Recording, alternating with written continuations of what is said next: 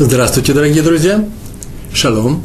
Начинаем очередную беседу из нашего цикла «Еврейское поведение». У нас только еврейское поведение. Сегодня наша тема, тема нашего разговора, нашей беседы, называется э, тема «Будь снисходительным». Я не буду пояснять, что такое снисходительный, э, э, умей прощать другим людям. Немножко пошире, чем это слово, значение. В недельном разделе Торы – из книги Дворим, который сейчас все евреи всего мира читают на этой неделе в синагогах и будут читать в субботу. Э, раздел называется «Ницавим». Мы приближаемся к завершению главы пятой книги, пятикнижия Торы. В 29 главе 9 стих. Там написано так. Самое начало, заметьте, 9 стих в 29 главе, а э, начало раздела, не первый стих, а 9. Бывает такое иногда. Атем ницави моем кульхем, лифне элукейхем. Я перевожу. Вы все предстоите сегодня перед Всевышним, вашим Богом. Так начинается, так начинает свою речь Моше Рабейну, наш учитель Моше, э, говоря, прощаясь, я бы сказал, с еврейским народом. Вы все сейчас предстоите перед Всевышним. Здесь очень много комментариев есть на этот стих. Мы рассмотрим только один из них, а именно следующий. Дело в том, что эта глава, эти слова начинают новый раздел. А в предыдущем разделе сказано э, не совсем о приятных вещах, о благословениях, но и о проклятиях. А, э, одно из них мы в прошлый раз э, рассматривали проклят тот, кто дел, отодвигает человека с его пути то есть дает ему плохие советы. А сегодня у нас новый раздел, и он идет почему-то сразу после, э, после проклятий. И Раши, комментатор Торы, спрашивает в своем комментарии, почему этот стих идет сразу за проклятиями. И тут же отвечает, потому что евреи вообще-то расстроились. Они выслушали все проклятия и сказали, кто же против этого выстоит? Кто выживет в, такой, в, таких, в таких тяжелых условиях? Столько ошибок мы можем сделать, и столько ошибок мы уже, мы уже сделали, Всевышний нас может не простить. Вот Моше этими словами их успокоил. Вы стоите сейчас перед Всевышним, много против него вы сделали, э, очень много выступали против него и против меня, но он вас не уничтожил, все вы живые. Так сказано, а тем не цаим айом кульхем, кульхем все вы. Вот ведь стоите же вы. Отсюда вывод. Делает вывод Раши – делают вывод наши мудрецы и до Раши, и после, и этот вывод делаем мы с вами. Он, Всевышний, к вам снисходителен, он прощает ваше прегрешение. Значит, и вы будете другим людям снисходительны и умеете прощать. Или можно так сказать, будь снисходителен к другим людям, как Всевышний снисходителен к еврейскому народу. Если мы посмотрим на историю евреев, описанную в Пятикнижии, все 40 лет блужданий, описанных в этих книгах, историю евреев э, после Пятикнижия, то, что, то, что описывается в Танах, книгах Танаха, Танахе, историю евреев после этих книг, вплоть до последнего времени.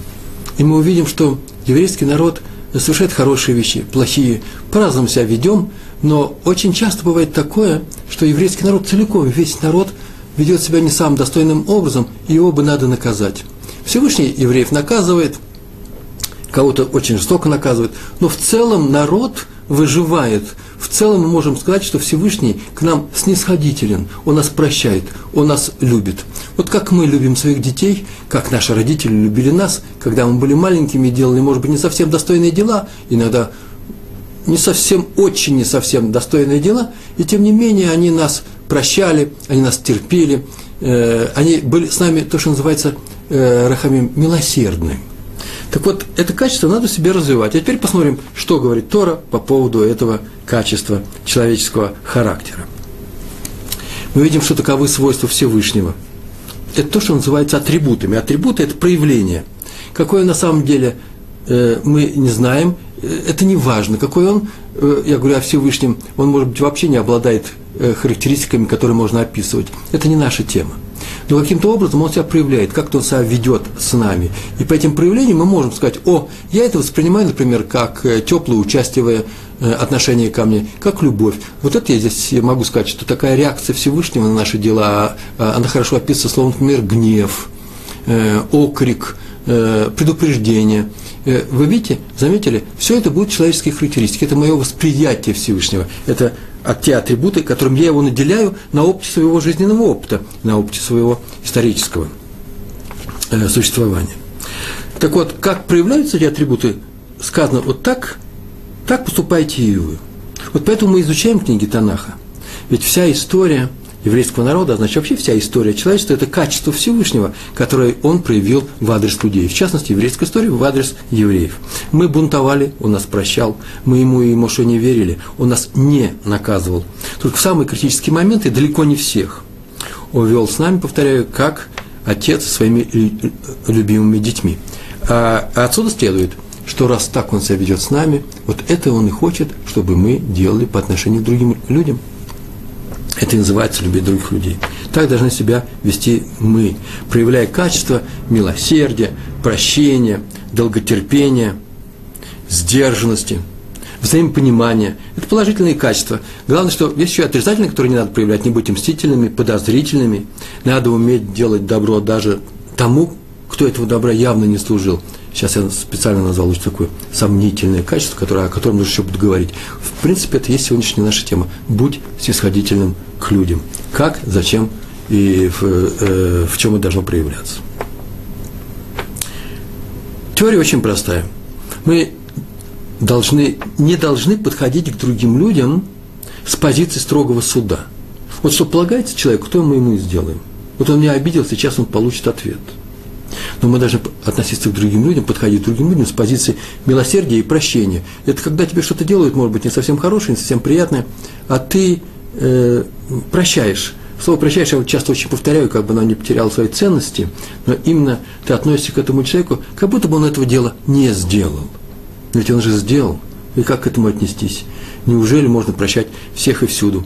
И, кстати, здесь тут нет ничего от христианства, где положено, так сказано во многих местах, в э, книгах христианских – что надо любить своего врага. Нигде вы у евреев не прочтете, ни в одной из наших книг, что врагов наших э, надо, надо любить. Самое интересное, что лучше сделать так, чтобы у тебя не было врагов.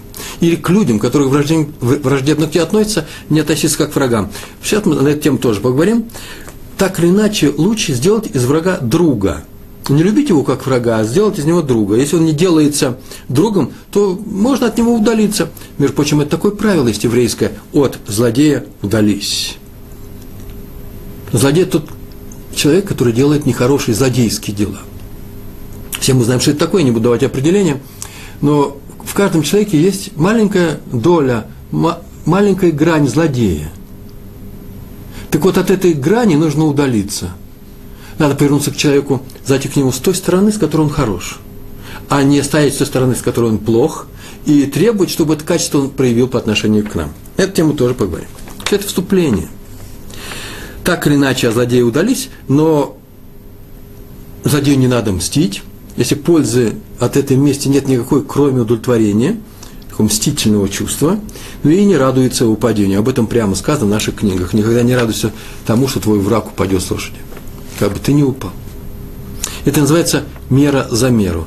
Если мы прощаем других, то небо простит нас за наши дела – Часто спрашивают, кстати, между прочим, а как, э, э, что по отношению к неевреям?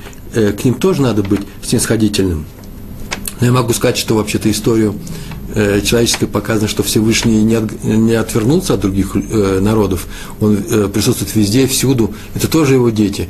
Э, все мы бней Адам, дети Адама, первого человека. А следовательно, он, когда мы говорим о вину, о вину Шабашамаем, наш наш Отец, который на небе, это могут сказать вообще все люди на земле. Э, поэтому и по отношению к другим людям, не только евреям, тоже нужно относиться снисходительно. На эту тему можем будем говорить неоднократно на наших уроках. Часто мне приходят вопросы именно на эту тему. А вот вы говорите о том-то, о том-то, э, качестве поведения по отношению к евреям, а что с неевреями. Так вот, сейчас я расскажу просто одну маленькую историю, которая как раз на эту тему что-то нам сообщает. Раби Хайм Хиски Амдини был такой известный раввин в Хевроне, э, эта история приключилась еще до хевронских, до хевронского погрома. Там был большой, большой еврейский ешув, э, квартал еврейский жил. И когда он, как, когда-то, как-то он шел по улице, и один из арабов, которые шли тут же, прохожие, задел его специально плечом или за плечо его задел, причем очень сильно, резко, молодой, а э, Раби Хайм Дини, человек был пожилой, он упал. Тут же набежали молодые евреи, схватили того араба, ну, суд линчане навряд ли устроить, все-таки это евреи, э, но могли сделать что-нибудь такое физически неприятное тому арабу, и вдруг э, Раб попросил его отпустить. И причем сказал, а раб прекрасно понимал еврейскую речь, он сказал, что, скорее всего, он не виноват, он случайно задел. Бывает такое, я был в Тель-Авиве, меня тоже кто-то задел. Ну, много народу, смотрите, тут ходит, и он меня задел совершенно случайно. Поэтому не надо его трогать. А если даже не случайно, то его послало сделать это небо, Всевышний. Он посланец Всевышнего – тем самым Всевышний говорит, что мне полагается этот удар. Его-то винить не за, не за что. Может быть, его винить только, нужно только за то, что он не справился с э, запретом Всевышнего, который обращается ко всем людям, не обижать других людей. Араб все это выслушал, расстроился. Значит, он, почему эта история рассказывается, встал на колени, поцеловал э, подол э, э, длинный капота, капот – это длинный фраг у раввинов, поцеловал и сказал, что совсем даже не случайно тебя задел, нарочно, но я сделал это по большой глупости, больше такое не буду делать. Почему? Потому что ты святой, сказал он Раву Мдине. Так вот, все евреи обязаны быть святыми. Ам Кадойш. Почему? Потому что так, так себя ведет Всевышний. Раз он святой, значит, все евреи должны быть святыми. Еще э, маленькое отступление, как все это работает. Я сейчас сказал, что он был посланцем Всевышнего. Всевышний сказал мне, например, такую вещь ну, сказал, я выучил такой закон, этого не делай. А я взял сознательно, сделал, то есть нарушил запрет. Теперь по правилу мера за меру, а одна из наших лекций, одна из наших бесед была посвящена этой теме, мне полагается адекватное наказание. Адекватное, не обязательно равное, но компенсирующее. Как я сделал другим людям, так сейчас мне будет сделано со стороны Всевышнего при помощи других людей.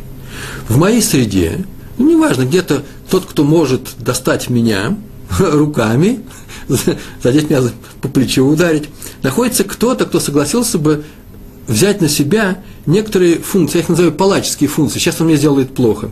И делает мне плохо, мне очень плохо.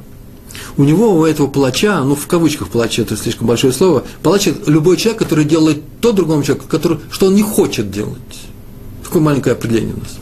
Так вот, любой такой палач – э, у него есть свой диалог со Всевышним. Не только у меня, но и у этого человека. И Всевышний сказал, что, что, там, что можно делать, что нельзя делать.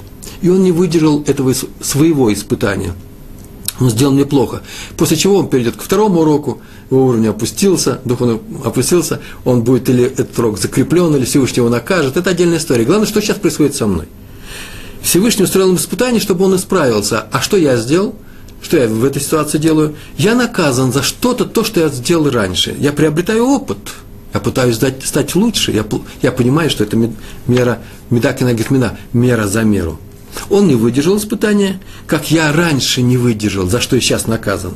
Вот наказание людьми – это обычный ход. Так поступает Всевышний всегда. Он наказывает не сам по себе, не как это было в Египте, когда все говорили, о, палец Всевышнего, сам десятью казнями, сам все сделал. Нет, нет, сейчас он наказывает, награждает при помощи людей, через людей. Это только схема, я ее набросал совершенно по-черному, потому что это не самая главная тема сегодняшней моей лекции, но просто чтобы знать, что означало, когда э, Раф Мдини сказал про этого араба, смотрите, его послал Всевышний, почему на него должен э, обижаться. Может, обижаться на него не надо, но и любить его, кстати, не надо. На эту тему тоже мы поговорим история про раби Моше Файнштейна, величайший раввин 20 века. Шел однажды раввинский суд по одному, по одному делу, два человека пришли, и э, э, раби Файнштейн, это было в Америке, постановил, что ответчик, э, которого вызвали в суд, естественно, вызвал в суд человека, ответчик должен заплатить такую-то сумму. Тот отказался э, платить и, и исполнять постановление еврейского раввинского суда, э, потому что ни одна нет у нас полиции, нет у нас Э, никаких государственных органов, тем более за границей, для того, чтобы Равенский суд э, э, человека заставить выполнить постановление Равенского суда. От себя могу добавить, у меня есть маленький опыт, есть такой опыт, был как-то я в Равинском суде, неважно в какой функции, что каждый раз, когда люди приходят на Равинский суд, э, они добровольно туда приходят, они подписывают, дают вообще, в принципе, обещание. Но сейчас это делается так, дают листочек, и там ты подписываешь слова такие, что я обязуюсь выполнить любое решение этого суда. Так вот, этот человек, несмотря на то, что он дал такую подписку, отказался. Равин спросил, а почему ты не будешь платить? Тот ответил, вы вообще нарушили важный закон. Вы вообще-то не очень тут специалисты большие в Торе. Раббейну, наш Равин. Какой это нарушили важный, важный запрет? А вы нарушили запрет выносите решение ночью. Смотрите, уже поздно, солнце село, вы нарушили его. Равин так сказал, Раби Фаштейн сказал, приходи завтра днем, услышишь абсолютно такое же решение. Тот сказал, и днем не приду, раз вы ошибаетесь и не смотрите на часы, то и завтра вы ошибетесь. Вообще во всем ошибаетесь. Я считаю ваш суд, решение ваше нечестным. И ушел. Прошло несколько лет. И тому человеку надо было получить, он где-то учился, он был. Вообще все это происходит в религиозной среде. Э, вместо шохета, резника, какой-то из общин, и надо было привести, принести с собой некоторое э, письмо от раввинов, рекомендательное письмо, то, что называется по-русски. Э, лучше раб, раб, раби Муша Файнштейна нельзя было найти никого. Самые сильные, самые сильные рекомендательные письма. И он к нему пришел – вы скажете, какой наглец. Ну, что значит наглец? Он был нормальным евреем, он пришел к Равину за рекомендацией. Тот его расспросил, может, даже задал вопросы о том, где он будет работать, выяснил, где он учился, у кого учился. Э, задал несколько вопросов чисто э, технических, э, проэкзаменовал маленький тест, увидел, что это вполне достойно все знает, и он достоин, взял ручку, чтобы написать на стандартном тексте о том, что рекомендует его на работу. Тут все остальные, которые присутствовали при этом, сказали, что раби, раби, вы что, не помните, это тот человек, который отказался 4 года назад заплатить деньги такому-то, такому-то вашему постановлению. Э, э, Раф Фаншин в это время отворачивал колпачок своей ручки и сказал, ну что же, он отказался. Я помню это отлично, но какая тут связь? Там было одно дело, здесь совсем другое дело. Он там ошибся, он еще исправится, а здесь дело совсем другое. Нужно еврею помочь. Я считаю, что он достоин этой рекомендации и подписал. От себя замечу, что история тоже не очень простая. Дело в том, что очень часто бывает, я заметил, что, может быть, часто это бывает с людьми, приехавшими из бывшей советской России, что когда люди, имея какие-то столкновения с другими людьми в производственной сфере, по работе, переносят эти отношения на, бытовые отнош... Э, на бытовую сферу. Напряжение на работе переносится в сферу, в области личных отношений между людьми. Это большая ошибка. У американцев и у израильтян такого, как правило, не бывает, и этого не надо бы делать. Мы можем ссориться, шуметь, кричать во время работы, добиваться что-то от своих подчиненных, я могу переть своему начальнику, но вне этой работы мы должны быть оставаться э, людьми. На работе тоже нельзя оскорблять э, друг друга, не дай бог обижать, но не дай бог выносить тяжелые отношения к человеку, который не справляется со своими производственными обязанностями за э, порог работы и продолжать к нему относиться с подозрением. Не дай бог история про раввина из Варшавы, Раби Шломо Залмана, написавшего книгу Хемдат Тора, известнейшая книга. История произошла э, более чем э, сто лет назад. Э, у него в доме он был известный раввин, Варша, город Варшава. У него в доме был слуга еврейский, который прибирал. Он выполнял несколько функций, одна из них была уборщик, и он, э, Раф э, Ребетсон, э, Равинша, жена Равина, выплачивали ему каждую неделю, каждую неделю 3 рубля. Царские деньги были, это Польша, 3 рубля, большие деньги были. Однажды в их доме пропали дорогие подсвечники субботние из э, литого серебра – с филигранной работы. Они достались, не столько они были сами все дорогие, сколько они достались Яруша по наследству от, э, э, от предков э, э, э, раби Шлома Залмана или э, его жены от крупнейших раввинов. Так ему было жалко и больно, это называется больно на сердце, что они пропали, что он даже расстроился. И все сказали, что, смотрите, тут был, они стояли здесь, тут был слуга, слуга вышел, их нету. Это даже слуга сказал. Но Равин никого не слушал, за что не знаем. Пропали посвященники, очень жалко. И вот э, через несколько месяцев, два-три месяца прошло, его пригласили однажды, один богатый человек в Варшаве, э, варшавский меценат, магнат, олигарх, да, мы сейчас говорим, пригласил, э, отличался тем, что он помогал евреям тогда, и пригласил всех на брит, милу, брит мила э, к себе в дом, сделали богатую брит милу, устроили, э, э, накрыли столы, и пришел сюда Равин, Раби Шлома Залман пришел. И там вдруг увидал, что сбоку на столе это дело, ну, не в субботу все происходило, но субботние подсвечники стояли, там, где лежали разные серебряные украшения в шкафу, и увидал свои подсвечники – он очень удивился.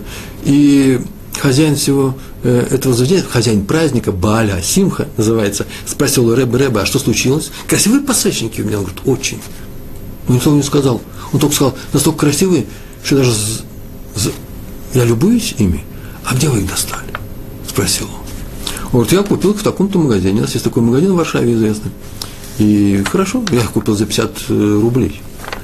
И тут появляется момент, Э, некоторые, что Равин не может попросить вот э, у евреев, своих евреев, чтобы они что-то ему продали. Почему? Потому что они его продадут. Это называется э, э, э, лохемда. Не желай то, что принадлежит ближнему твоему.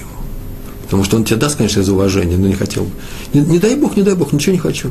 За 50 рублей очень хорошо. И при случае он обратился, зашел в этот магазин и спросил э, э, про эти подсвечники, э, откуда они Э, э, кому он их продал? Он говорит, вот такому-то человеку, богат, нашему богачу, я их продал за 50 рублей. А откуда они у тебя взялись? Ну, Равин спрашивает, нужно отвечать. Он говорит, вообще-то это ваши услуги. Ваш слуга я принес. Ну, ничего не, это сказал, Равин не сказал, пошел домой, никому ничего не передал, но тот продавец передал об этом, и вообще пошел слух по всему городу, может быть, хотя бы это нехорошо, такие слухи пускать. Но пришел к нему богач, принес этот подсвечник и говорит, вот я вообще-то, я понимаю, что я их купил за 50 рублей, мы разберемся с этим э, владельцем магазина, э, я их вам продаю за 50 рублей. Он говорит, не хочу, не надо, не надо. Ты я вам продам за 30. Нет, нет, не надо. Я бесплатно дам, мне не нужны, если они ворованные, мне не нужны ворованные подсвечники. В субботу, субботние свечи я зажигаю в этих подсвечниках. Рейн отказался, не знаю ничего. Богач сказал, что вообще-то я слышал, идет слух о том, что это ваш э, близкий человек к вашему дому. Что такое за слух? Я, говорю, первый раз слышу, ничего не знаю, и на эту тему не говорил. Оставил он подсвечники у него и ушел.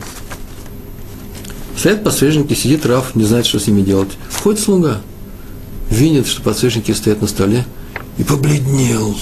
Что сейчас будет шум, крик. Раф, конечно, мягкий человек, но за это могут и выгнать. А где такой работы еще найдешь? А позора сколько? Не знаю, думал ли он о позоре. Вдруг один к нему обращается и говорит, послушай, я так понимаю, если я правильно понимаю, 3 рубля тебе не хватает. Тяжело прожить на 3 рубля в месяц, а, в неделю. Мы тут поговорили с моей женой, с моей, с своей супругой, я поговорил, и мы решили тебе давать 6 рублей в неделю. На этом вся история кончается. Этот человек не был вором, он был просто вынужден, он как-то уступил, уступил своему плохому началу, Яцергара. И э, Равин это понял и знал, что этому человеку не надо, не надо э, считать, что он законченный человек. Надо его будет простить, и он его простил. Это называется, он отнесся к нему снисходительно, как Всевышний относится к нам с вами. Важные правила. Чтобы строго по закону судить другого человека, не снисходительно к нему относиться, именно строго, по закону. Вот он у нас украл, сейчас мы его выгоним. Вот он мне должен деньги, сейчас мы с него потребуем. Вот он нас обманывает, сейчас мы его накажем.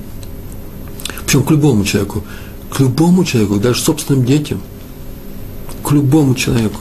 Если человек хочет относиться строго, то должен выполнить, нужно выполнить несколько условий. Например, сделать замечание и так далее. Нужно твердо знать, что тот на самом деле совершил этот проступок.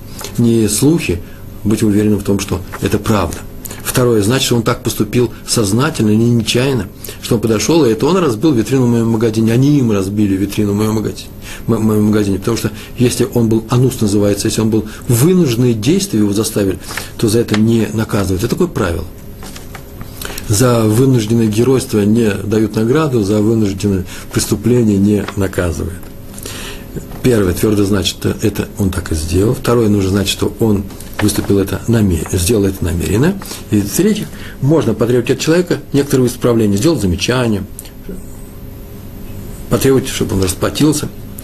Только, третье условие, только если сам так никогда не поступал. Правила нужно, конечно, не просто к ним нужно подойти. Если когда-то я в детстве украл 2 рубля, это не значит, что я сейчас прощаю всем ворам. Но знаете, что однажды я сам себе разрешил, другим людям я никогда не разрешаю. Это называется двойная бухгалтерия. У евреев она абсолютно запрещена.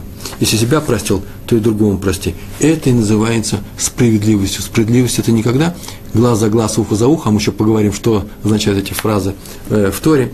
Э, Справедливость – это когда ты поступаешь с другими так же, как хочешь, чтобы поступали с тобой. Не делай другому то, что не хочешь, чтобы делали тебе. Это великое правило. Следствие – не поступать с другими по строгому суду, если не хочешь, чтобы с тобой так поступали с небес сейчас, чтобы они не могут с тобой так с небес сейчас поступить, себя потребовать, чтобы ты расплатился за свои дела – за свои проступки, или на суде, на том суде, который будет после завершения твоей жизни. История про раби Якова Йосифа Германа. Э, Яков э, э, Герман жил, жил в Америке, отличался удивительным гостеприимством. Про него я сам видал сборники рассказов на эту тему. Один из рассказов я взял, чтобы вам рассказать. Он всегда приглашал к себе людей на субботу и сам же самолично за ними ухаживал – так он завел в доме, это выучил он у Авраама, нашего праца Авраама Авину, который, когда к нему приходили люди, сам обслуживал их, сам стоял над ними, сам наливал им э, напитки, приносил еду. То же самое Раби Герман делал своими гостями. В частности, это было совершенно отдельная такая паула, отдельное действие, экшен. Приходили к ней, чтобы это увидеть. Э, на субботнюю трапезу, дневную субботнюю трапезу, ни слуги, ни работники кухни, ни его жена несли большую кастрюлю с челнутым, а именно он. И все замирали, когда он ее вносил, ставил на отдельный стол, открывал крышку, тут стояли большие, красивейшие тарелки, и он в каждую тарелку наливал чем-то в виде супа, немножко жидковатый, наливал все это и каждому раздавал. Обходил и каждому, каждому давал. Вот в одну из суббот произошло следующее. Накануне сын э, э, Равина подарил ему капоты. Ну, все не говорит, что капота. Капота – это длинный такой сюртук. Э, литовские раввины его носят. он очень красивый, их очень богато делают из дорогой ткани очень, очень дорогой э, костюм, капоты подарил ему сын, и он его одел на субботу. И пришли гости, и он принес большую тарелку этого чонта. Чонт – это э, особая, вы сами знаете, что это такое, это особая еда, очень жирная, э, горячая, теплая, фасоль, картошка, много там чего есть, мясо, куски. Это вообще-то жирная еда. И если ее уронить на красивую капоту, то будет очень большая неприятность. Я не знаю, как можно это все дело отстирать. Это и произошло. Равин поставил э, тарелку, тарелку, кастрюлю, начал разливать в тарелке, взял тарелку, подошел к гостю и протягивает. Тот аж руками сплеснул. Ой, я не люблю чулт. После чего оказалось, что все это было у Равина на, э, на его красивой одежде. Все ахнули. Равин молчал, а гость настолько перепугался, он просто побелел, так написано было. И по-еврейски, и по-английски было написано, побелел. Испугался, и вместо того, чтобы упасть в обморок, бросился из комнаты и побежал. А Раин побежал за ним. И побежал он и все сидели и смотрели, что происходит здесь, чем это кончится. Через несколько минут, через две минуты они возвращаются оба. Э, гость все еще не отошел от страха, а Равин шел ужасно довольный, улыбался, обнимал его, ну, чистой стороной своей капоты, с которой все это стекало, улыбался и приговорил, ничего страшного, что значит не любишь ты челнт, ты нашего челнта еще не пробовал, сейчас я тебе дам новую порцию, замечательную тарелку, ты его просто попробуй, ты увидишь, какой мы с женой сделали замечательный челн, садись и кушай на здоровье э, после трапезы сын его, который подарил ему эту капоту, спросил отец, ой, равинская должность связана с, таким, с необходимостью такого совланута, совланут – это терпение, как можно многое терпеть, с, э, э, с гостями всякое происходит в жизни. А отец ответил, вовсе не нужно терпение, совсем не нужно. Если любишь людей и не столько умеешь их прощать, сколько хочешь их прощать, ищешь возможности их прощать, радуешься, если появляется возможность их прощать. Вот это нужно э, вместо терпения, все бы совершенно замечательно. Это прям формула, он выдал нам формулу и добавил в конце, ибо для этого человек и рожден на этот свет. Повторяю, каждому, повторяем, да, каждому, кто снисходителен к нам, к нему снисходительны небеса. Я сейчас просто прочитал фразу эту, это, это не мои слова. Каждому, кто снисходителен к нам, к нему снисходительны э, э, небеса. Это называется каждый, кто умеет прощать, и Всевышний прощает э, на том суде, когда будет востребован человеку за все его дела. Это написано в трактате Талмуда Рош Ашана, Новый год, э, лист 17, Юдзайн. На эту тему приводится история в трактате, в другом трактате Вавилонского Талмуда, который называется Таанит, посты. Написано о том, что не было дождей в Эрцисроэль, и люди собрались на, собрались на молитву для того, чтобы молиться и попросить дождя у Всевышнего. Э, от всех вышел вести молитву, Шалих Цибур называется, посланник общины. Э, Раби э, Элезер.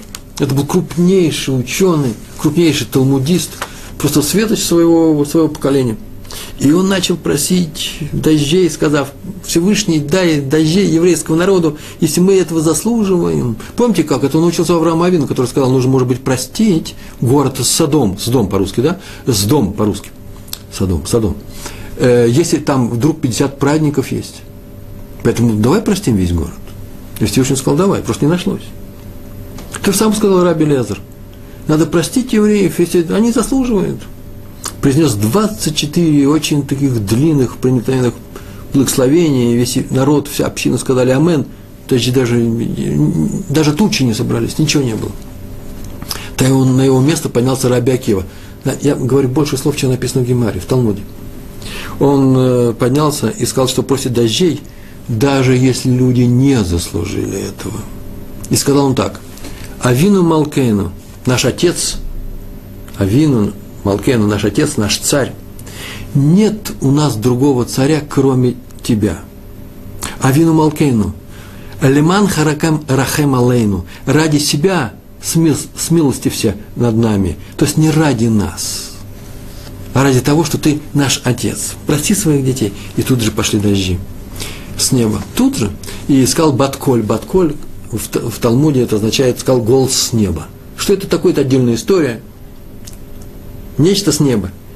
Так было сказано. Не за то, что дожди пошли, не за то, что этот мудрее того, а за то, что этот более снисходителен к людям. Такая фраза была сказана в Талмуде, отсюда мы учим, что нужно быть снисходительным другим людям. Легкая теория, не правда ли, молодые люди? Очень легкая, да? Как в жизни, тяжело в жизни. Быть снисходительным другим, прощать их. Когда мне сделали больно, у меня болит, я должен просить. На эту тему еще поговорим, у нас еще осталось время. Значит, несколько историй расскажу. Адмор из гор, э, из города, город, польский город, Раби Авраам Мортхе Альтер, э, написавший книгу Имбрей Эмет, крупнейшая книга, по ним сейчас учимся, я сам по ней учусь. Когда он был совсем юным, только-только женился, он жил в городе Бялый. Есть такой город в Польше. Он там учился. Э, человек он был незаурядный с детства, он был Илуй, Гаон, ну, гений. Но все равно некоторые люди, наверное, завидуют э, таким людям, и поэтому его немножко недолюбливал один местный человек, который э, был сыном богача, потом сам стал богачом, он все над ним смеялся, немножко преследовал, досаждал, надоедал, отравлял ему жизнь. Такой редкий случай был. Я не знаю таких случаев с нашими рыбаним, с нашими мудрецами, но такой случай здесь произошел в городе Белый. Запомнили название этого города? Белый. Равно туда нужно ездить. Раф ничем ему ни разу не ответил. Ни словом, ни действием, никому другому не пожаловался. Много-много лет прошло. Равин стал уже адмором гурских хасидов, крупнейший равин. Случилась Первая мировая война. И тот богач потерял все свое богатство.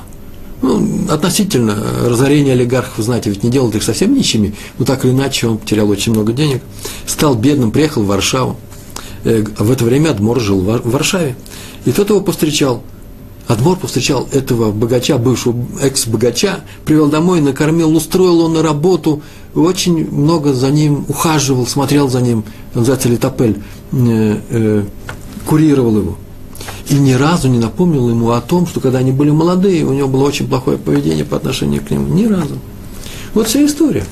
Но любопытно, почему эта история записана в книжках и почему я вам рассказываю. Потому что сказала мужу, своему мужу, э, рабанит. Рабанит – это по-русски равинша, да? Не та женщина, которая равин. Я слышал, такие бывают. Всякое бывает, много смешного. Нет, это жена равина. Тоже ко многому обязывает, и это тоже, это как должность, это непростая вещь, быть женой равина. Нужно быть на уровне. И она ему сказала, после того, как она увидала, что он делает, он за ним ухаживает, как, как за близким человеком. А, я вижу, ты еще не забыл тот случай. Она его тоже помнит, потому что они были тогда еще уже женаты. Ты его хорошо помнишь. Поэтому стараешься ему помочь больше, чем другим людям. Но надо тебе сказать, не настолько он тебе сделал зла, сколько ты ему делаешь добра. Не в той степени. Ты сделаешь ему добра намного больше, чем он сделал тебе зла. Так что можно давно было бы его простить. Ну, такой смешной, смешная несколько фраза, но не, не простая фраза, между прочим, она тоже ведь не на ровном месте появилась, ее нужно учить. Э, сейчас просто нет времени на комментарии. Это совершенно замечательная, уникальная э, фраза. Наши женщины не глупее наших мужчин. Еврейский народ весь, все мы мудрецы. Общее правило следующее. Постарайся сделать тому, кто тебя обидел, хорошо. Вот что мы учим из этой истории. И он станет вам другом. В результате этого хорошо. Об этом уже говорили, верно?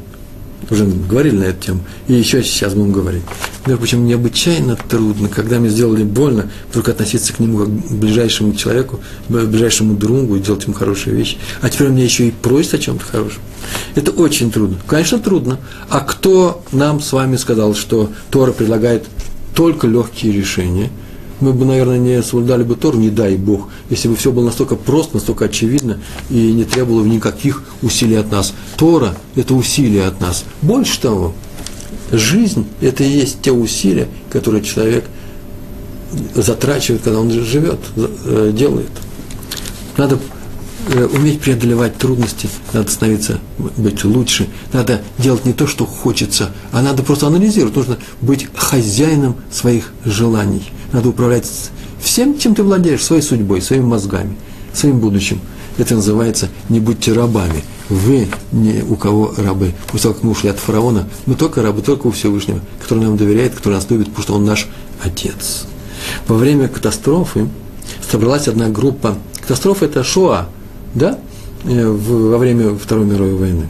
Собралась одна группа в Иерусалиме, э, э, группа каббалистов, известных раввинов – они все э, были членами кружка, который назывался э, Каббала, Каббалат Масит.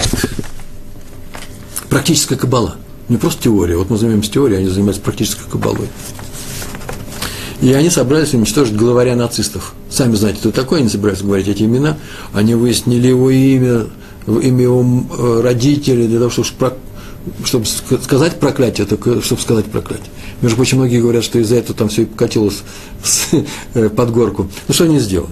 Они заказали самолет, полетели из Иерусалима, из Брака, ну, из, из какого-то летного поля на самолете прилетели в э, Хеврон, над Хевроном кружились над, на свои деньги, над э, гробницей наших працев Махпелы, и говорили там все свои какие-то каббалистические фразы, скорее всего. А главное, что они сделали, они зарезали курицу – они зарезали курицу, принеся капара. Капара – это то, что делают евреи э, в, э, накануне Йом-Кипур, Йом-Кипурим. Это они сделали. Рассказ не для того, чтобы сказать о том, получилось у них, не получилось. Никого это не, не касается. Главное, что они так сделали. Через несколько дней сидел в Иерусалиме, кстати, Раби Шимон Цви Урвиц, э, крупнейший ученый, известнейший раввин своего времени, и давал урок на уроке своей Ишиве. И вдруг дверь открывается, входит какой-то еврей, религиозный еврей, одни, тут, тут вокруг Иерусалима одни религиозные евреи, входит и недовольно начинает объяснять Равину, что то, что сделали на днях э, каббалисты, совершенно безобразие, и он в том числе, он и участвовал там, какое безобразие это. Это же не что иное, как авода, зара, идол поклонства, вера в то, что курица возьмет на себя э, какие-то функции, или вообще как-то можно повлиять на, на ход истории, не справив самих себя, на ход истории при помощи каких-то ритуальных действий. Это не что иное, как колдовство. А колдовство запрещено. Он прокричал в совершенно недопустимом тоне, нашумел, шумел очень долго. И Раф все время молчал. Он ни слова не сказал. Потом его спросили ученики, а почему на самом деле там участвовал? На что Равин ответил, я там не участвовал. Больше того, я был против всего этого действия. А почему молчал? Я молчал, чтобы не позорить этого человека, потому что если я скажу, что ты ошибся, он, конечно же, будет ему больно. Почему? Потому что он будет уверен, что это так. Лучше кто-нибудь ему скажет, или я ему скажу в каком-то другом месте, не перед людьми. Главное, чтобы его не опозорить. А э, меня позорить нельзя. Если кто-то позорит меня перед другими людьми, и я вижу, что он ошибается, я могу, я могу перенести это. Я знаю, что он ошибается. А ответить ему тем же нельзя. Почему? Потому что это позор, к которому он не готов. Вы слышите? Это непростая вещь. А поэтому, если я сделал плохую вещь, меня не надо позорить, так говорит любой человек.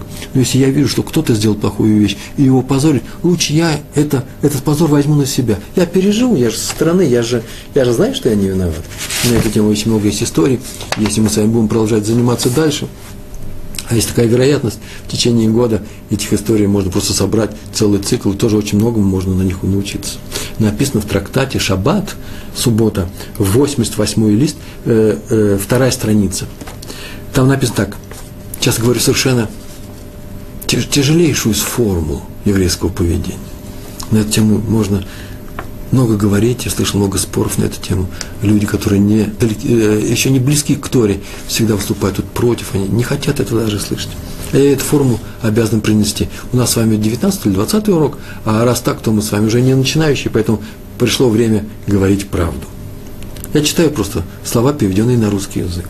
Из трактата «Шаббат», 88 лист, вторая страница. Лучше быть оскорбленным, но не оскорбляющим – слушать поношения других людей, но не отвечайте на них. Тут не сказано, ну не поносить других, не дай Бог, об этом вообще разговора нет. Ну не отвечать ничего. Все делать из любви и радоваться Всевышнему даже в своих несчастьях.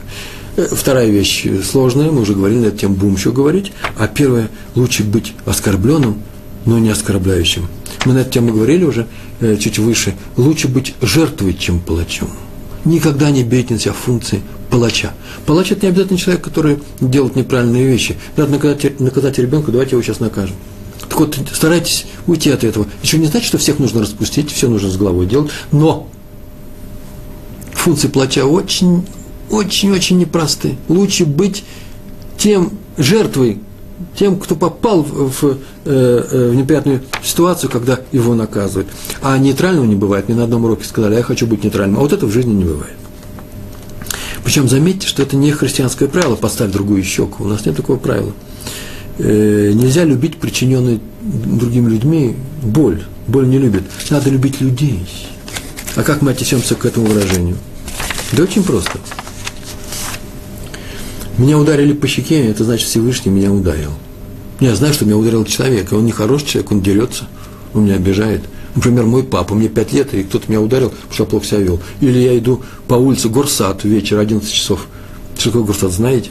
И встретил человека, который меня задел. Вот как э, э, э, Раф э, Мдини шел по Хеврону, его задел араб, и он упал. Неприятно, ужасно неприятно. Я должен любить этого человека, поставлять ему второе плечо, поставлять ему вторую щеку. Нет.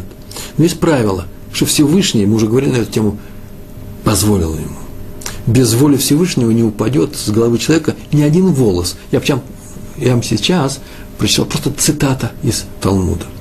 Поэтому я согласен с этим ударом Всевышнего извлеку из него урок. Я задам себе вопрос, чему Всевышний хочет меня научить, стукнув меня через этого человека? Может, ему, этому человеку, которого стукнули, ну, мне в данном случае, надо научиться защищ, защищать себя? Это тоже защита, не надо поставлять вторую щеку, плачу поставить вторую шею после того, как он ударил меня мечом. Нет. Может быть, э, э, э, не так. Надо знать, что это от Всевышнего, что тот выполнил поручение Всевышнего. Мы на эту тему говорили повыше. Взял на себя палаческие формулы. Не выполнил свою задачу, свой экзамен завалил жутко, ударил меня, меня нельзя бить. Э, как правило, меня нельзя бить. Э, а может быть, Всевышний хочет научить меня, даже не научить, а наказать за то, за то, что я сам так сделал другим людям. Это мера за меру.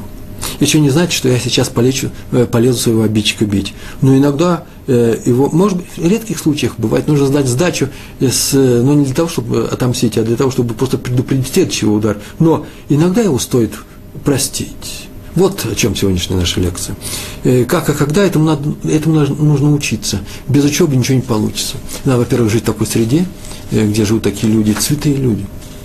Во-вторых, нужно самому стараться хотеть стать святым человеком, потому что быть просто э, святым человеком, э, теория такая, да, и хорошо бы быть святым человеком, не проходит, я должен быть, стараться быть как Рав Зильбер, Зацаль, э, светлой памяти э, наш как Зильбер, э, Зильбер, он был святым человеком, меня спрашивают, а почему ты не как Рав Зильбер? У меня не получается, но я хочу.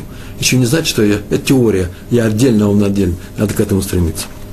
В городе Биалостока жил, это известнейший город, на юго-востоке Польши,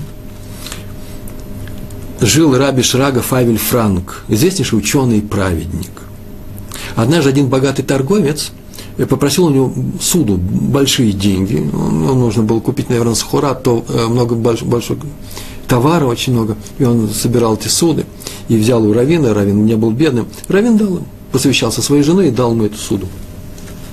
Прошло, прошло много времени, прошел срок выплаты, Равин ему ничего не возвращает и не вернул.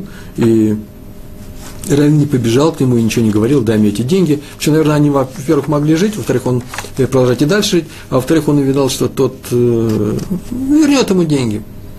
Тяжелая ситуация. Но нужно было вообще быть, знать Раби Шрагу Фаевля, Франка. Э, он вообще, даже если ему нужны были деньги, он не попросил бы обратно. Нет такого правила не просить деньги, чтобы тебе вернули тот долг, который ты дал другим людям. А он так поступал наступили тяжелые времена у Равина, очень тяжелые. Тяжелая жизнь пошла, и жена вздохнула, и с разрешения Равина пошла к тому богатому человеку в контору и сказала, что хорошо бы прос... э, э, вернуть долг старый. Э, потому что мы видим, что они увидели, что его дела пошли в гору, и у него деньги появились, возможность такая появилась. Взяла женщина на себя эту функцию, она вообще управляла всем домом Рау Франка. Тот грубо отказался, тот уже привык. Знаете, старый долг, он же не требует выплаты, к нему привыкаешь. И поэтому он просто нахамил ей. Ну, такое слово есть, нахамил. Она вернулась, я скажу в слезах, но запомнили это, прошло два года. И опять торговец, наверное, был очень такой рисковый человек, он вступил в какие-то рисковые операции, снова потерял все свои деньги, все растерял. И пришел, начал собирать деньги, чтобы вернуть, чтобы дело свое поправить, хоть как-то на, плоту, э, на плаву оставить э, э, свой эсэк, свой бизнес – и пришел он снова к Равину попросить у него денег. Жена шахнула. Рэббитсон, э, Рабанит, ахнула. Он еще имеет наглость, после того, как он два года назад меня нагрубил, нахамил. Теперь он пришел просить, просить снова денег. Неужели мой муж даст денег? А Равин, Рафранк выслушал внимательно, сделал подсчет и говорит, мы тут посоветуемся, вполне возможно, скорее всего, завтра приходи, мы можем тебе дадим эти деньги второй раз дадим эти деньги. И тот обещал, слезно обещал, что обязательно вернет все до последней копеечки, положенный срок, и тот старый долг тоже, тоже вернет. И он ушел, а жена чуть ли не закричала, как можно доверять такому человеку? У нас же есть опыт общения с ним. Понятно, что есть такая заповедь давать, помогать другим людям, давать суды другим евреям. Но ведь не написано, что давать суды другим евреям, если ты совершенно знаешь, совершенно железно знаешь, что он тебя не вернет, он уже не возвращал, у нас есть такая практика – не очень хороший опыт. Как мы можем дать ему деньги? И Раф сказал, миленькая моя, но так же ведь каждый год происходит с нами, со всеми. Вот сейчас приближается Новый год, Рожешана, и у нас с вами тоже приближается Рожешана. Мы находимся в месяце Элуль, месяц, когда просят особые молитвы читаются, особенно в конце, последнюю неделю перед Рожешана, мы просим прощения у Всевышнего за те дела, которые мы сделали в течение года. Мы стоим перед судом, и мы просим милосердия, снисхождения, мы понимаем, что если к нам строго подходить, с мерой строгой, вот как мы сделали, что мы заслуживаем, то и должны получить, то мы не выдержим этот суд. Мы его просим простить нас за прегрешение. Обещаем ему исправиться слезно. Мы серьезно уверены в этот момент, что мы э, постараемся, что мы исправимся, и нас прощают. Нам прощают все наши прегрешения. И снова целый год мы ведем себя не лучшим образом. Снова мы повторяем ту же самую ошибку. И снова просим прощения. И снова нас прощают. Так этот человек. Он сейчас только был у нас, он уверен, я вижу, что он не играет. Я его знаю. Он уверен, что сейчас он выберется из тяжелой ситуации. Больше того, по глазам я вижу, что он понимает, что именно в силу того, что он, как сейчас это называется на русском языке, бросил, кинул, кинул, э, обманул нас, э, не вернул долг, поэтому, может быть, пришли к нему эти несчастья. Он сейчас постарается все это сделать. Мы выполняем важную заповедь, раз. Мы доверяем человеку, это очень важная вещь, два. Третье, и это очень важно, мы сейчас для него в роли Всевышнего, мы делаем именно то со Всевышним, что Он сделал с нами. А поэтому мы должны дать Ему новый долг. И так жена с ним согласилась. Иначе чего же мы просим сейчас у Всевышнего прощения перед Новым годом и в празднике Новый год? Мы же не, не, не просто так говорим все эти слова и молимся. Мы же на самом деле делаем с чувством. Мы хотим, чтобы к нам отнеслись серьезно, с надеждой в то, что к нам проявит милосердие. Значит, нам самим нужно проявлять милосердие. Иначе получится не то, что нелогично, а та двойная бухгалтерия, о которой мы говорили, что ее не должно быть. Есть еще одна вещь, мы вступаем в тяжелый клинч, называется, да, тяжелые отношения с некоторыми людьми, и у нас натянутые отношения, можем спорить с ним. Но вот после решения Равинского суда, если дело дойдет до Равинского суда, или, например, после решения э, нашего учителя, мы можем ведь Равинский суд устроить прямо в нашем классе, и, э, и, э, и нашего уважаемого человека, который в нашем районе живет, прийти к нему, с кем-то у нас есть какие-то тяжелые отношения – какие-то требования одному к другому, мы приходим, он нам дает решение, постановляет судом Торы, то в, в любую сторону, чтобы он не решил, нужно забыть после этого о ссоре, о споре тем более, и даже с почетом, а, с почетом относиться к тому человеку, которому мы сейчас только конфликтовали. История о споре между двумя раввинами в городе Слуцк. Есть такой город, и там были известнейшие раввины, Раби Исар Залман Мельцар, крупнейший раввин, он приехал потом сюда, открылось несколько ешив, крупнейший из раввинов, крупный знаток, талмудист и праведник, и Раби Песах Прускин, его фамилия менее известна, но хотя бы потому, что это был учитель равина Муше Файнштейна, самого сильного, одного, я думаю, из трех или четырех ну, из пяти самых сильнейших раввинов XX э, века, Раф Песах Прускин. И у них был конфликт, затяжной конфликт на тему каких-то вещей в Ешиве, они в одной Ешиве преподавали. И э, там э, э, Раф Мельцер был руководителем, Нигде в одной книжке вы не увидите описание этих э, ссор и скандалов. Так или иначе, они обратились в Равинский суд о том, что может ли он уйти оттуда. Конечно же, ему уйти, но дело, они спорили на такую тему, он уйдет, может ли он взять нескольких учеников с собой. И Раби Мельцер был против, а Раби э, Прусский настаивал, и Равинский суд постановил, да, тот может взять шесть учеников. Вот один из этих шестерых был Раби Муше Файнштейн. И когда они сделали новую Ишиву, Раф Прускин, то сделали Ханукад Габайт – э, новоселье, новые шивы пригласили гостей, как положено, накрыли столы, говорили Деврейтеры, э, слова Торы.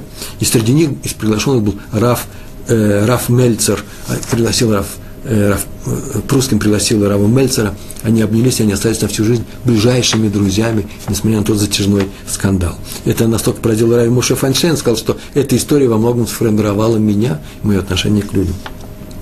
Я обычно не рассказываю про чудеса, у нас осталось 6 минут, сейчас мы из них сделаем целых 10. Но вот одна история, про, э, которую хотел бы вам рассказать. У одного мальчика была бармицва. Бармицу приходилось, это было в Иерусалиме, на недельный раздел, который называется Ятро. И отец договорился с Габаем, со слугой, ну, с, с тем, кто обслуживает всю синагогу, о том, что в такую-то субботу мальчик выйдет к Торе и будет читать Тору. Э, и Габай сказал, да, конечно, согласился, и забыл. Через некоторое время другой мальчик, другим отцом, у которых тоже была бармица на эту субботу приходилось, нужно было читать Тор, пришли и договорились с Габаем. И Габай согласился. А потом, когда уже перед самой субботой Итра оказалось, что у нас два кандидата на чтение Торы, очень тяжело. И там он пришел и сказал, что это моя ошибка, один из вас, хорошо бы Леватер, отказался бы, э, уступил бы другому. И первый отец и его сын отказались и срочно подготовили, это нужно же готовить, это же много читать, нужно, нужно много запомнить. Большой раздел Торы. Срочно подготовили чтение следующего раздела, который будет на следующей неделе, называется Мишпатим. Так и было в субботу один мальчик и Тро прочитал э, э, э, Тору раздел, а, а второй мальчик прочитал через неделю Мишпатим. Через четыре года заболел, заболел у этого первого отказавшегося мальчика, от, э, который сделал такую совершенно замечательную вещь, отказался от своей очереди вместе со своим папой. Заболела мама, причем очень серьезно, поместили его в больницу здесь, в Иерусалиме. Врачи не знали, что делать. Она просто-напросто уже была очень тяжелый случай. Тяжелый случай. И в ту же больницу в это же время лег один из известнейших раввинов Израиля. в разных историях написано разные люди, поэтому я не хочу, в разных книжках я не хочу называть. Был известнейший раввин, и к нему вызвали, конечно же, вызвали лучшего профессора по этим болезням из Америки. И он приехал и этого раввина вылечил. И вот надо было найти того, кто прочтет в субботу Тору в палате Э, в больнице у этого равина. Почему сам раввин был слабый, э, все остальные люди могли прочесть. И мальчик вызвался, он говорит, все равно я тут рядом э, в, на соседнем этаже в женском отделении, и так они были во время синагоги, наверное, познакомились. Он говорит, я хочу, а недельная глава была Мишпатим, а я ее знаю. Я ее четыре года назад хорошо выучил. Мальчик, между прочим, 17 лет уже. И он читал, и очень хорошо почитал, настолько хорошо, что Равин спросил, ой, а как ты вообще здесь оказался? А вот у меня история с моей мамой. Ой, а у меня есть профессор по этим болезням? Профессор посмотрел на эту э, э, маму и сказал, что Врачи ошиблись, поменял им курс э, лечения, и мама выздоровела. Так умение отказаться от своего права и уважить права другого человека спасли жизнь матери этого мальчика. Такая история э, чудесная. Э, я обычно я говорю, чудесные истории не рассказываю, здесь настолько все просто, настолько все очевидно, э, что такие истории надо рассказывать. Они, это, тем более, что это чистейшая правда, так оно все и произошло. Рассказывают про раби Йосифа бар Мейера Теумим, такая была у него фамилия, э, его обычно называют Примигодим, э, жил в 18 веке, Следующая история. Он был известным талмудистом, кодификатор закона. Он написал очень много сборников по закону. Полный праведник. У него была несколько сварливая жена, которая не стеснялась ругать его при других людях. Бывает такой случай, редкий случай. Обычно лучше бы так не делали, а тем более не, входить, не остаться в истории еврейской с такими вещами. Но тут связано не одна, а две истории с этим. Поэтому она вошла в еврейскую историю. Однажды она пришла на урок и стала на него кричать, я из богатого дома – а он был очень бедный в детстве, в юности, очень бедный, необычайно. Меламед, простой учитель, детей учил. Если бы я знал, что, если бы я знала, что мой муж будущий будет меламедом бедным, я бы на него вышла замуж. Муж ни, ни слова, ты мне ни слова об этом не сказал, и она расстроена, оскорбляя его, ушла. Дети все сидели, молчали, а он посмотрел на них и говорит, ничего страшного, надо вам сказать, что она вообще-то права. Я же и не сказал об этом. Кстати, между прочим, я тут изучал трактат, мы с вами изучаем трактат, трактат э, Талмуда, как называется? Трактат Кедушин. Очень хорошо. Откройте там вторую главу. Посмотрите в конце книги Тосефта на этот трактат. Там очень интересная вещь написана. Когда еврей посвящает в жены э, еврейку, э, женщина, он ей что-то дает и говорит, вот этим я тебе посвящаю себе в жены, теперь меня будет жена. И может высказать несколько условий. Так там так написано. Если муж говорит, будь посвящена мне стать моей женой, при условии, что меня зовут Йосеф, а потом оказалось, что он не Юсеф, а Юсеф Шимон, то она не посвящена. Это называется неправильная сделка. Я всегда думал, при чем здесь Йосеф и Шимон? Если он зовут так-то, оказалось, что другое имя, значит, он ее обманул, значит, она ему не жена, все делай по-новому, не обманывай свою будущую жену. А тут я понял, в чем дело. Йосеф был богатым человеком, сын нашего праца Якова. Он был царь в Египте – и человек говорит, что я Юсеф, и она думает, о, он говорит, это не просто, зачем же это говорит? Он говорит, что он богатый.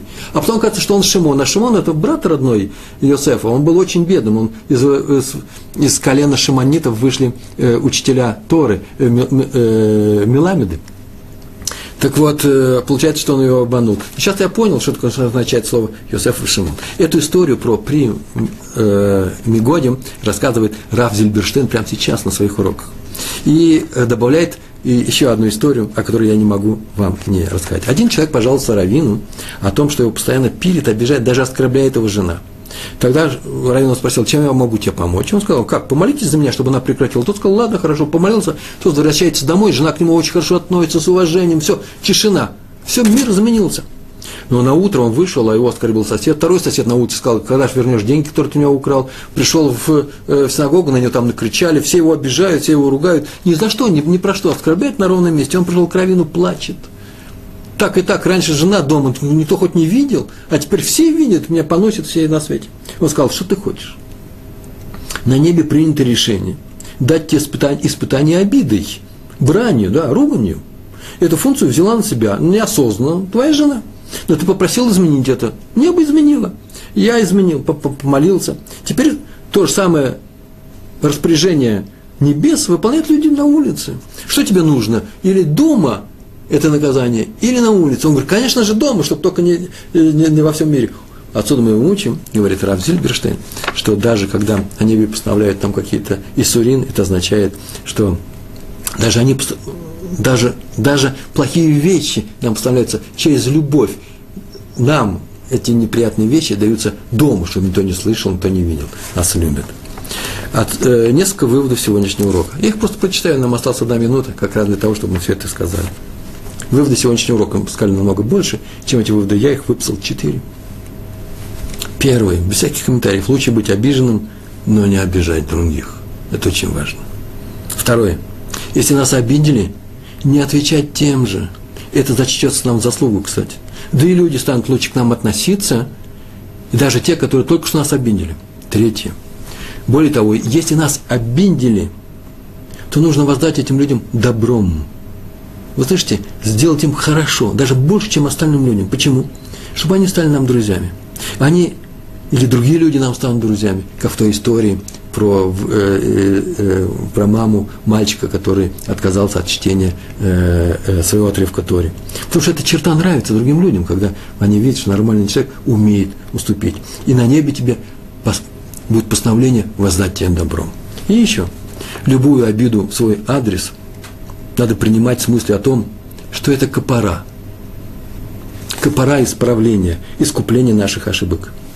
Ни на кого не обижайтесь, никого не обижайте даже в ответ, будьте снисходительны к людям, и, да, и тогда Всевышний будет снисходителен к нам. Большое спасибо, всего хорошего, шалом.